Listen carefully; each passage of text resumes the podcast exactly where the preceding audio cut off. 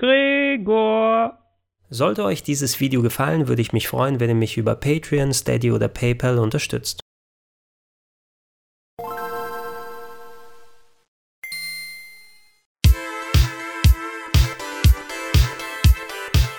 Schönen guten Tag und herzlich willkommen auf rpgheaven.de zu Gregor testet den Game Gear Micro. Als jemand, dem Retro-Games am Herzen liegen, bin ich natürlich immer sehr interessiert daran, wenn alte Systeme oder Spiele in Miniaturkonsolenform neu aufgelegt werden. Wir hatten das NES, Super Nintendo, Mega Drive, PC Engine, C64, Neo Geo, PlayStation 1. Eine Sache, die nicht bisher so häufig vorgekommen sind, sind Miniaturausgaben von Handhelds. Ich selber hätte gedacht, dass Nintendo eigentlich wieder da an der Vorderfront sein würde, denn es hätte sich ja geradezu angeboten, zu den entsprechenden Jubiläen einen Game Boy Mini herauszubringen mit einer schönen Spielesammlung, mit vernünftiger Hardware und da wäre ich bereit gewesen, einiges an Geld dafür loszulassen. Jetzt sind aber Sega ihnen zuvorgekommen, denn anlässlich des 30-jährigen Jubiläums des Sega Game Gear, ursprünglich erschienen am 6. Oktober 1990 in Japan, ist jetzt eben der Game Gear Micro da und ich habe ihn mir bestellt um ihn für euch genauer anzuschauen. Bevor wir im Detail auf den Micro eingehen, hier ein paar Worte zur Original-Hardware.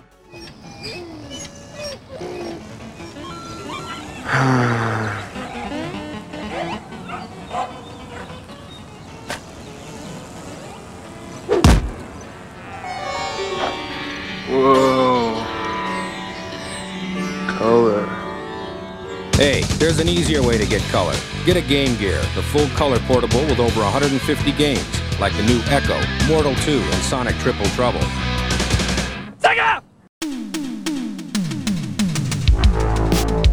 Auch wenn der Game Gear nie der gleiche Smash-Hit wie Nintendos Game Boy gewesen ist, verbuchten Sega mit dem Handheld dennoch einen Achtungserfolg. Seit den 90ern haben sich über 10 Millionen Exemplare verkauft und vor allem technisch hatte man die Nase vorn. Es gab beispielsweise einen Farbbildschirm und die Technik, die drin steckte, basierte auf Segas Master System Heimkonsole, was mich als Sega-Kind und Master System-Besitzer natürlich sehr gefreut hat, denn wenn man den entsprechenden Adapter hatte, konnte man sogar die Originalmodule vom Master System auf dem Game Gear spielen und unterwegs mitnehmen. Immerhin, wer nicht nur Master System Port spielen möchte, der hatte auch etliches an Exklusivtiteln auf dem Handheld, die den Kauf durchaus lohnenswert gemacht hätten. Andererseits sind da aber auch einige negative Eigenschaften, die viele Leute abgehalten haben, davon einen Game Gear sich zu kaufen. Darunter wäre das Volumen der Konsole. Der Game Gear war wesentlich größer als der Game Boy und äh, passte nicht wirklich in eine Hosentasche rein. Man musste sich wirklich überlegen, wie man das Gerät am besten mitnehmen kann. Der Bildschirm, auch wenn er farbig gewesen ist,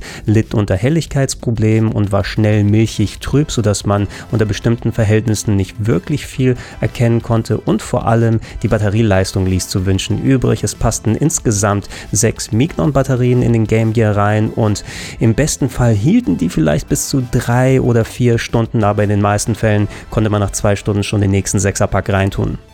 Ich habe mir übrigens für Formate wie den Retro Club selber nochmal einen originalen Game Gear bestellt. Wenn ihr das auch machen wollt, solltet ihr allerdings aufpassen, denn viele alte Modelle leiden unter kaputten Kondensatoren, was sich ziemlich negativ auf Bild- und Tonqualität auswirkt. Es gibt zwar die Möglichkeit, selber Kondensatoren auszutauschen, das erfordert aber einiges an Lötarbeit und wer sich das nicht zutraut, sollte im besten Fall darauf achten, dass man ein Gerät ersteht, wo bereits die Kondensatoren ausgetauscht wurden.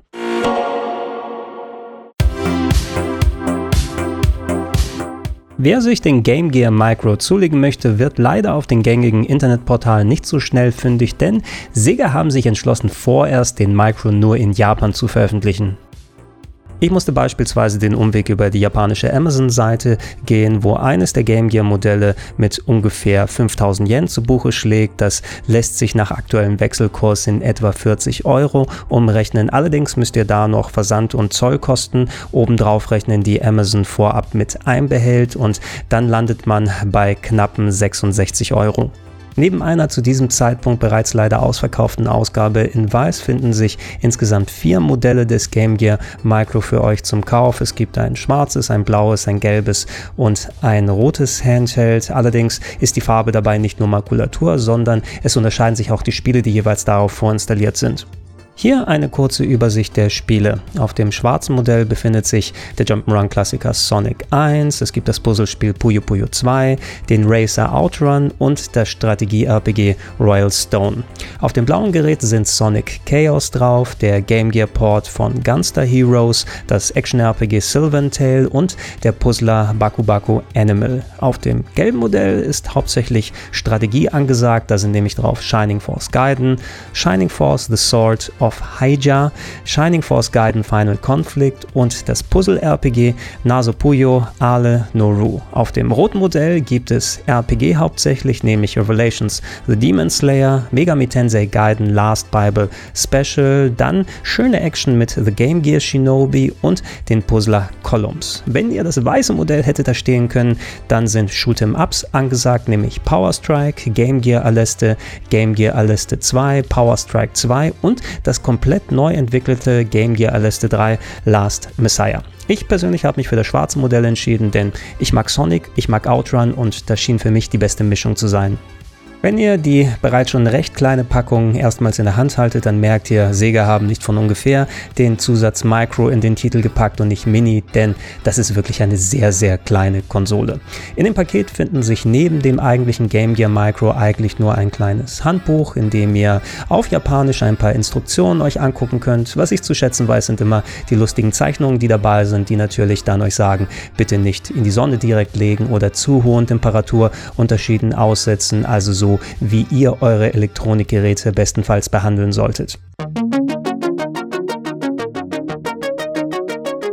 Um mal einen Größenvergleich zu machen, ich habe gesagt, ich habe mir einen klassischen Game Gear wieder bestellt, der ist allerdings noch unterwegs. Da werde ich Größenvergleiche mit dem Gerät anstellen, wenn ich darüber einige Videos mache. Aber die Handhelds, die mir am ehesten in den Sinn gekommen sind, um da ungefähr die gleiche Größe zu haben, waren einerseits der Game Boy Micro, also der Game Boy Advance im Kleinstformat, der ja sowieso schon als eine der kleinsten tragbaren Handhelds gilt von einem offiziellen Hersteller, als auch Segas VM MMU, also die Memory Card Schrägstrich ähm, tragbare LCD-Konsole von Sega, die zum Dreamcast herausgekommen ist. Und wenn man den Vergleich mal mit dem Game Boy Micro macht, da sieht man, hey, der Game Gear Micro, der ist um einiges kleiner. Der Bildschirm hat natürlich eine gute Strahlkraft, wenn man beide gleichzeitig mal einschaltet. Allerdings, ja, hey, wenn man schon Probleme hatte, auf dem Game Boy Micro Sachen zu erkennen, dann wird es auf dem Game Gear Micro nicht viel leichter werden. Wir werden uns das gleich mal in den Spielen im Detail angucken. Auf dem Gerät selber befindet sich auf der linken Seite eine kleinere Nachbildung des Game Gear Steuerkreuzes. Darunter ist der Lautsprecherausgang. In der Mitte der sehr, sehr kleine LCD-Bildschirm. Auf der rechten Seite Nachbildung der 1, 2 als auch Starttaste vom Game Gear. Dreht ihr dann das Gerät auf die Oberseite, befindet sich auf der linken Seite ein Lautstärkeregler, entweder für den Lautsprecher oder wenn ihr den 3,5 mm Klinkensteckeranschluss für Kopfhörer verwendet, verwendet, könnt ihr dementsprechend die Spiele auch darüber hören. Es ist ein USB-Mikro-Anschluss vorhanden, den ihr selber mit einem Kabel und entsprechendem Netzteil dann anschließen könnt. Allerdings sorgt das nur dafür, dass ihr dann den Game Gear Micro quasi am Netzteil betreiben könnt. Es wird keinerlei Akku oder sowas ähnliches aufgeladen, wenn ihr damit spielen wollt. Und zu guter Letzt ist auf der rechten Seite natürlich der Ein- und Ausschalter. Um mit dem Game Gear Micro unterwegs zu spielen, dreht ihr das Gerät auf die Rückseite und da befindet sich eine klassische Batterieklappe anstatt sechs Mignon-Batterien, passender, passenderweise zwei Mikrobatterien rein, die ungefähr die gleiche Spieldauer geben wie beim Originalgerät, nämlich bis zu drei Stunden soll man damit erreichen. Ich hätte gedacht, dass es eventuell ein bisschen mehr sind, wobei ich weiß nicht, ob man viel länger als drei Stunden am Stück damit auch wirklich zocken kann. Schaltet ihr den Game Gear Micro nun ein, kommt ihr nach einer kurzen Bootphase mit einem netten neu gestalteten Boot-Logo in ein Menü, wo ihr einerseits die vier Spiele auswählen könnt oder wenn ihr oben auf das Zahnrädchen draufklickt, einige Optionen habt, darunter euch Credits anzugucken auf Japanisch oder die ganzen Lizenzen, die benutzt wurden, um das Gerät dementsprechend umzusetzen. Und ich schätze jetzt mal, weil mein Japanisch nicht besonders gut ist, dass der letzte Punkt dafür da ist, äh, dementsprechend das Gerät wieder komplett zurückzusetzen. Zumindest hat sich das so verhalten, als ich es mal ausgetestet habe. Innerhalb der Spiele gibt es auch noch die Option, die Starttaste für ein paar Sekunden gedrückt zu halten, womit ihr in ein Untermenü kommt und pro Spiel gibt es die Möglichkeit, zwei Save States zu machen, wenn ihr die benutzen möchtet, die dann auch mit einem entsprechenden Screenshot repräsentiert werden, damit ihr wisst, wo ihr gerade seid. Es gibt darüber hinaus die Möglichkeit, innerhalb des Spiels dann die Helligkeit des Bildschirms zu regeln, von ziemlich dunkel auf schön hell. Ich finde, der Kontrast ist da ganz gut gelungen und der Bildschirm, der verbaut ist, der funktioniert auch ziemlich gut und ihr bekommt noch die Möglichkeit, aus dem Spiel herauszugehen. Das ist aber so ziemlich alles, was an Komfort geboten wird. Reden wir kurz über die Spiele und da habe ich neben der Kamera, die ich verwendet habe, zusätzlich noch einen Emulator benutzt, um direkt Game Footage aufzuzeichnen, denn wegen des sehr, sehr kleinen Bildschirmes kann es mitunter ein bisschen schwierig sein zu erkennen, was genau da überhaupt abgeht gerade.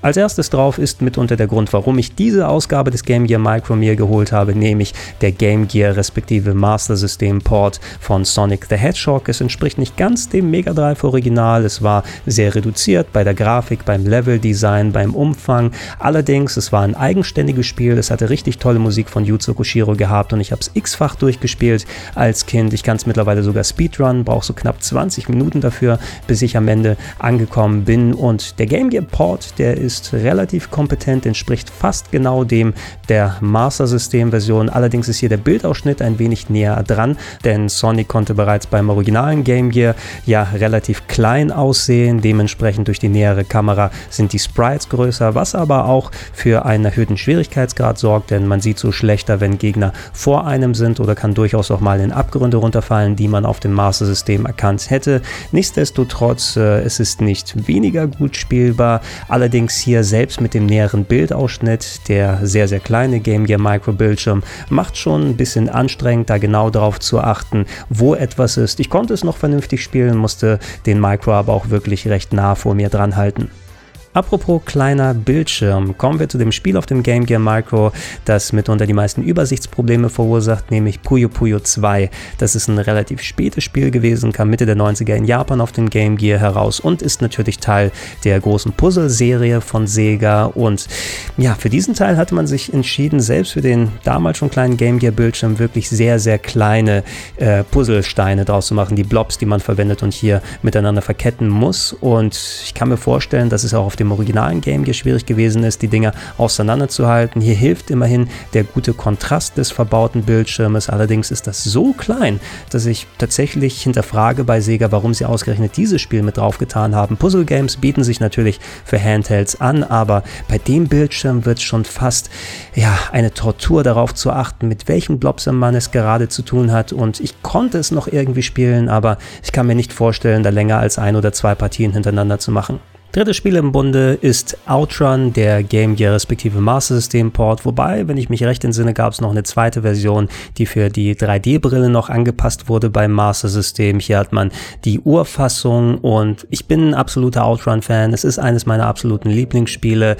Der Master System Game Gear Port ist passabel, ist okay. Die Grafik ist jetzt nicht die aufwendigste. Ich finde, die Musikstücke haben sie schön umgesetzt, aber es mangelt schon an Geschwindigkeit und Streckendetails, die man sonst in den anderen Versionen zu sehen bekommt. Und ich bin, wie gesagt, Fanboy und ähm, das war eben auch einer der Gründe, warum ich mir dann das schwarze Modell hier geholt habe. Aber diese Version ist jetzt nicht so gut, dass man sagen würde, ist ein absoluter Must-Have.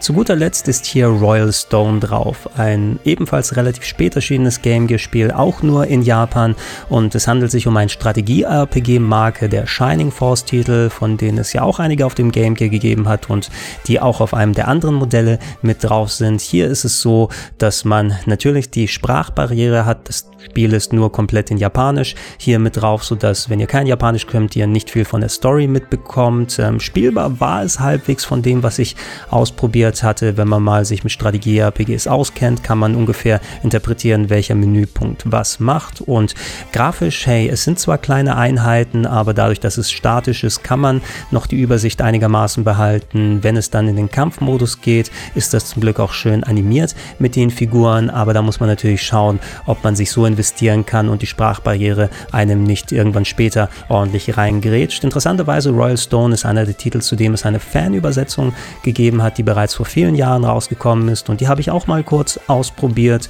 Und äh, das scheint mir zumindest von der Story ganz interessant zu sein, durchaus ernsthafter, ist äh, sehr hübsch animiert für Game Gear Verhältnisse. Und ja, wenn es eine Möglichkeit gäbe, hier auf den Game Gear Micro die englische Version drauf zu bekommen, dann wäre es natürlich was Sinnvolles. Ähm, durch die Zusammenstellung von Sega, wie diese Spiele draufgetan wurden, hätte ich natürlich gerne auf ein japanisch textlastiges Spiel verzichtet, aber jedes der Modelle hat leider mindestens eines davon drin. If you were colorblind and had an IQ less than 12, then you wouldn't care which portable you had. Of course, you wouldn't care if you drank from the toilet either.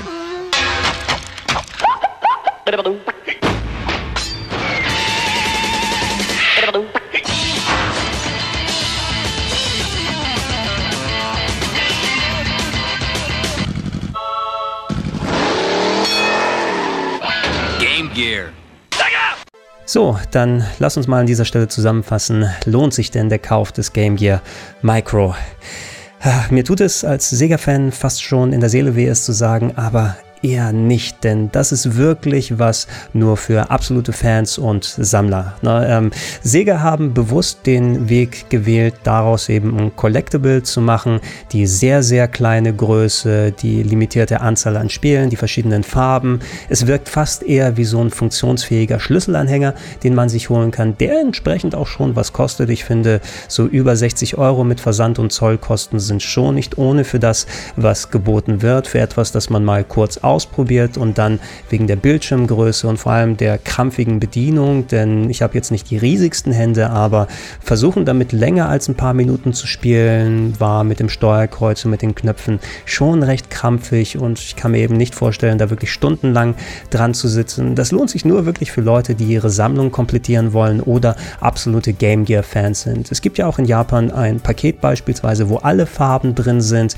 die dann auch die anderen Spiele drin haben und hey, es sind keine internationalen Versionen drauf, sehr viel textlastige Sachen mit dabei, sodass man nicht sagen kann, hey, das ist das Modell, was sich jeder holen sollte, wenn man zumindest eins haben will. Ich bin ganz zufrieden jetzt äh, mit äh, dem schwarzen Modell, was ich hier habe, aber es gibt etliche Spiele, die auf den anderen drauf sind, die ich auch ganz gern gesehen hätte. Ich hätte tatsächlich Bock auf das Weiße, wo die Aleste Games drauf sind, weil es richtig gute Shooter sind, aber da habe ich einerseits die Angst, äh, dass ich da gar nichts erkennen kann, weil das schon recht kleinteilig für Shoot'em Ups gewesen ist und äh, andererseits, wenn ich es mir jetzt noch zulegen will, dann würde ich jetzt noch viel höhere Sammlerpreise dafür bezahlen, weil es ja längst ausverkauft ist.